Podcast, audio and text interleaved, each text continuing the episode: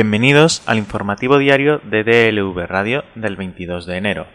Hoy es la segunda vez que se suspende la comparecencia como imputado en la causa Kitchen que investiga el robo y seguimientos al extesorero del PP Luis Bárcenas por parte de policías a las órdenes del anterior gobierno, de quien fuera comisario jefe de la Unidad de Asuntos Internos desde la llegada de Mariano Rajoy al poder, el comisario Marcelino Martín Blas, hasta que en abril de 2015, durante la investigación del pequeño Nicolás, volvió a toparse con el comisario más oscuro de la policía, José Manuel Villarejo Pérez, y toda la cúpula de interior se puso en su contra. Le sustituyó en el puesto Francisco Miguel Áñez, hombre de confianza de la anterior Dirección Adjunta Operativa que dirigía Eugenio Pino, también imputado en esta pieza de la causa Tandem que instruye el juez Manuel García Castellón,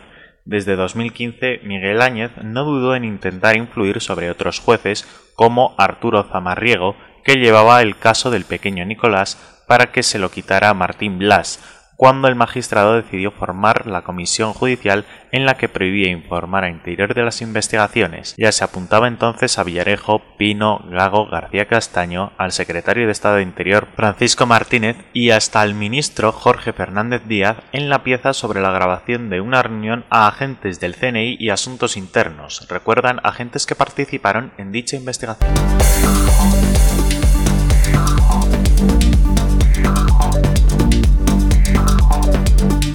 Dos documentos han logrado despejar dos de las incógnitas que avanzaban tensión y complicaciones en el seno del gobierno de coalición y que prometían baches en una legislatura que había cogido un impulso crucial tras la aprobación de los presupuestos generales del Estado de 2021. Son los dos borradores que el Ejecutivo envió el lunes a la Comisión Europea y que recogen las líneas maestras de las reformas que España pretende hacer en materia de pensiones y mercado laboral de la mano de los fondos europeos de reconstrucción. En estos informes se constata el triunfo de los acuerdos a los que Sánchez e Iglesias llegaron a finales de 2019 cuando se coaligaron en un gobierno que se ha mantenido estable desde entonces, aunque no ausente de tensiones, discrepancias y conflictos. Si el cumplimiento del programa del gobierno no ha sido históricamente una garantía en las legislaturas de gobierno monocolor, hasta el momento la hoja de ruta pactada entre el PSOE y Podemos se está imponiendo en la agenda de reformas, aunque no lo ha tenido fácil. Uno de los puntos más importantes de ese documento es el que hace referencia a la derogación de los aspectos más lesivos de la reforma laboral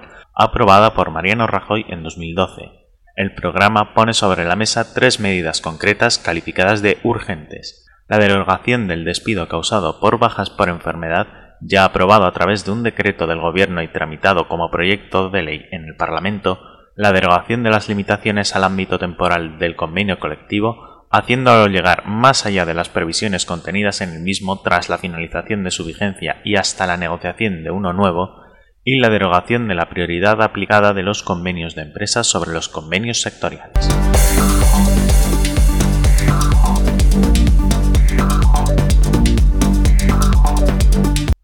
Decía el dirigente socialista Pedro Cerolo en 2014 que discriminar no podía salir gratis ante la ausencia de una ley de igualdad de trato de oportunidades y no discriminación. Este jueves, el Grupo Socialista ha registrado en el Congreso una nueva proposición de ley en esta dirección que recoge el legado del histórico activista por los derechos de los homosexuales.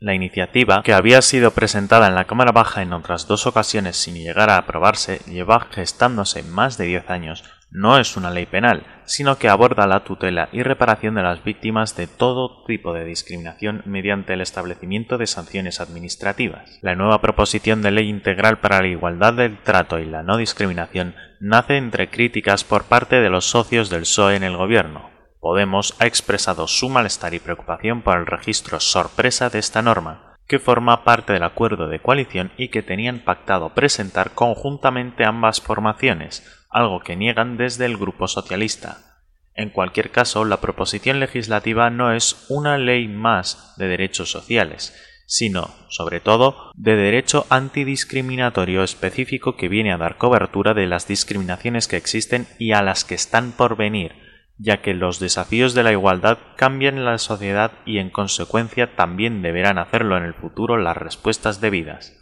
Así, la norma pretende consolidar legislativamente la igualdad y establecer nuevas garantías para su disfrute siendo la pauta normativa de la Ley para la Igualdad Efectiva entre Hombres y Mujeres de 2007.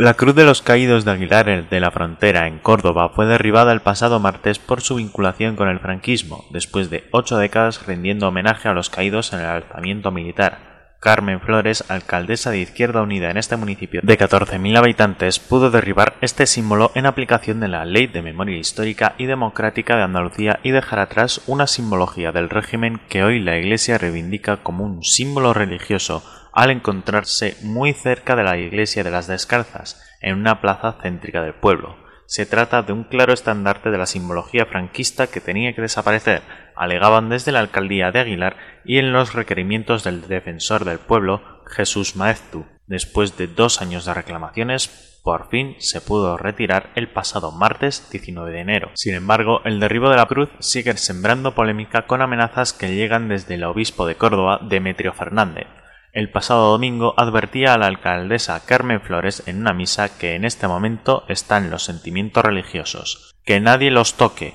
o si los toca que se atenga a las consecuencias. Los cristianos no somos violentos, pero tomamos nota, finalizaba su discurso.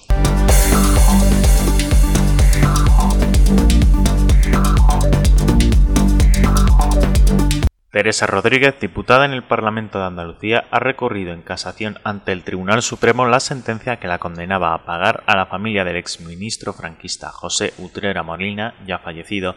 5.000 euros por una intromisión en su honor y a retirar el tuit publicado el 8 de marzo de 2018 que la Audiencia de Madrid consideró que superaba el derecho a la libertad de expresión. Hoy hace 44 años de la ejecución a garrote de Salvador Puig Antich, de entre los responsables de su asesinato, Fraga fundó el PP y Utrera Molina fue enterrado el año pasado al son del cara al sol por miembros del partido. Ellos siguen, nosotros también. Los jueces fundamentaron la condena en que Utrera Molina, dicho en términos coloquiales, pasaba por allí y, por tanto, no cabe responsabilizarle del asesinato de Puig Antich, con todo lo que el contenido vejatorio y la carga ofensiva conlleva el uso de esa palabra. Así lo expresan en la sentencia. Ni Utrera Molina intervino en el dictado de la sentencia que condenó a aquel a muerte, ni pudo decidir sobre el posible indulto del mismo, en tanto que la prerrogativa del derecho de gracia era facultad exclusiva del jefe del Estado en ese momento.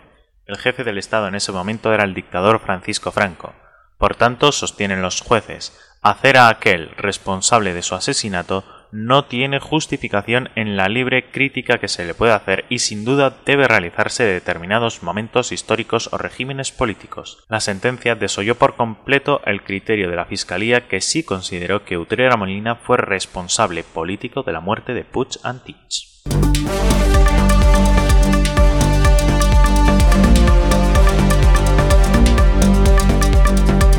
El Reino Unido lleva solo 21 días fuera de la Unión Europea y ya ha salido a la luz el primer enfrentamiento diplomático entre las dos partes. Londres se niega a garantizar el pleno estatus diplomático al embajador de la Unión Europea, Joao Vale de Almeida, y le garantiza solo derechos limitados, lo que ha provocado la propuesta del alto representante Josep Borrell.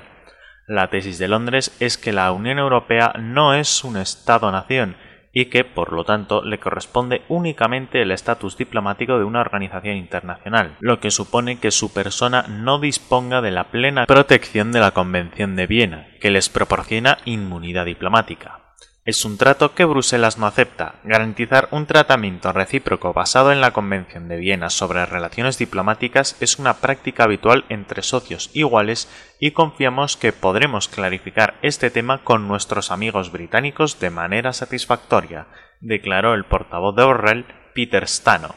La información sobre este roce diplomático la avanzó la BBC que añadió que, en noviembre, Borrell escribió una carta al ministro británico de Exteriores, Dominic Raab,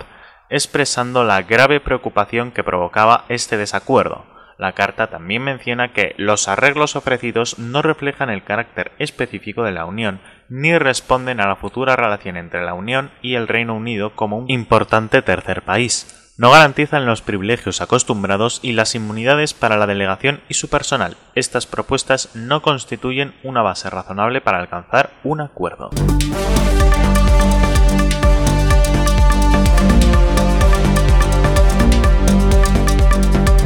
Joe Biden recibió un telegrama explosivo desde Bagdad a las pocas horas de tomar posesión y el remitente acababa de ser confirmado. Estado Islámico ha reivindicado el doble atentado suicida de ayer en un mercadillo de la capital iraquí, que ha dejado un mínimo de 32 muertos y 110 heridos. El mensaje ha sido difundido por AMAC, la agencia del Estado Islámico, aunque su autenticidad está abierta a debate. En cualquier caso, la reivindicación aclara el objetivo sectario del este atentado contra los apóstatas que en la visión del mundo de la organización terrorista suní equivale a los chiís. La céntrica plaza de Altayayan, además de mercadillo de ropa de segunda mano, es también centro de recogida de albañiles y otros trabajadores temporales. Según la reconstrucción de los hechos, un terrorista se tiró al suelo fingiendo dolor de estómago y pidiendo ayuda, procediendo a detonar su chaleco o cinturón explosivo tan pronto como se vio rodeado por un corrillo. A los pocos minutos, otro terrorista provocó una segunda explosión contra los voluntarios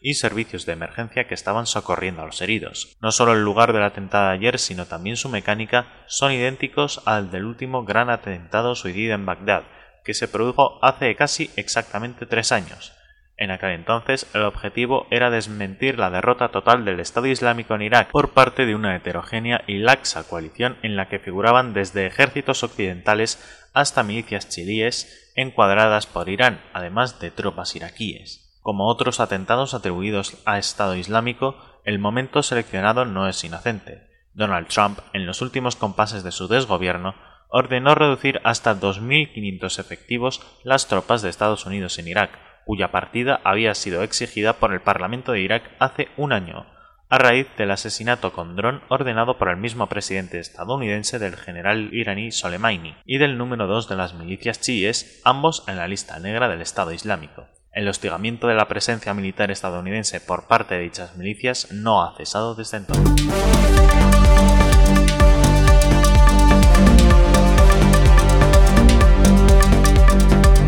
En los últimos días, el cierre de la cuenta de Twitter del ya expresidente Donald Trump ha originado un intenso debate. Lo que para unos era poco más que un mal necesario, para otros supuso un ataque a la libertad de expresión a manos de una corporación. En pleno debate sobre esta decisión, la empresa que gestiona Jack Dorsey sumó ayer otra polémica al conocerse que ha bloqueado el acceso a las cuentas de la Embajada de China en Estados Unidos tras un tuit en el que Pekín defendía su política hacia la minoría musulmana. El mensaje, publicado el 7 de enero y eliminado al día siguiente, aseguraba que las mujeres uigures se habían emancipado y ya no eran máquinas de hacer bebés gracias al esfuerzo de Pekín por erradicar el extremismo. Tomamos medidas contra este tuit por violar nuestra política contra la deshumanización, dijo un portavoz de la tecnológica en un comunicado aunque la empresa oculta publicaciones que violan sus normas, requiere que el propietario de la cuenta sea quien elimine manualmente los mensajes vetados para recuperar el acceso. En su comunicado confirmó que la cuenta sigue bloqueada, lo que significa que la embajada no ha suprimido el tuit. La decisión fue criticada desde China, donde la red está prohibida. Hay numerosos informes y noticias relacionadas con Xinjiang que son contrarios a China. Es responsabilidad de nuestra embajada aclarar la verdad. Esperemos que esta red social no imponga dobles raseros y sea capaz de distinguir la desinformación de lo veraz y correcto sobre este asunto, afirmó la portavoz del Ministerio de Exteriores, Hua Chunjin.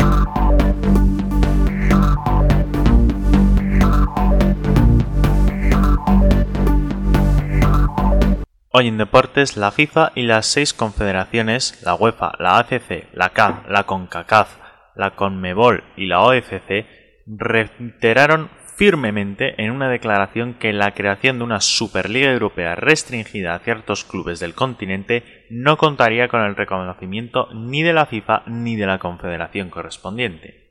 Aquellos clubes o jugadores que disputaran dicha competición tendrían prohibido participar en las competiciones organizadas por la FIFA o la confederación correspondiente, señala el texto hecho público este jueves a la luz de las recientes especulaciones de la prensa sobre la creación.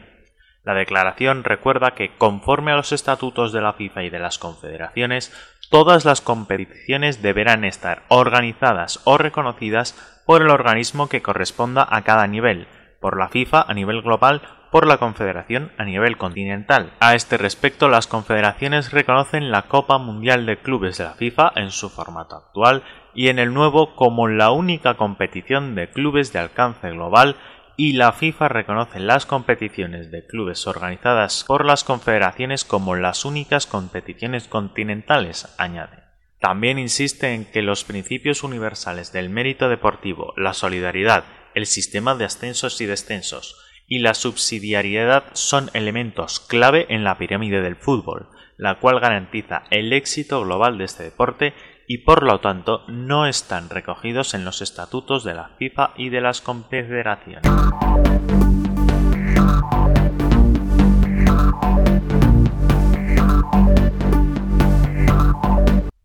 Y en la previsión meteorológica se espera que otro nuevo sistema frontal asociado a la borrasca conocida como Hortensia recorra la península y Baleares de oeste a este, dejando precipitaciones principalmente en las vertientes atlántica y cantábrica. En el entorno de Galicia, extremo oriental del Cantábrico, norte de Navarra y Pirineo occidental serán más abundantes, pudiendo ser localmente fuertes o persistentes y es probable que vayan acompañados de tormenta. En el resto de la península las precipitaciones se extenderán de noroeste a sudeste y se tenderá a remitir al final del día. No se descartan tormentas ocasionales. En el área mediterránea intervalos nubosos con posibilidad de precipitaciones débiles, salvo en el Golfo de Valencia litoral sudeste, donde podrán estar poco nubosos. En Canarios intervalos nubosos en el norte de las islas y poco nuboso en el sur.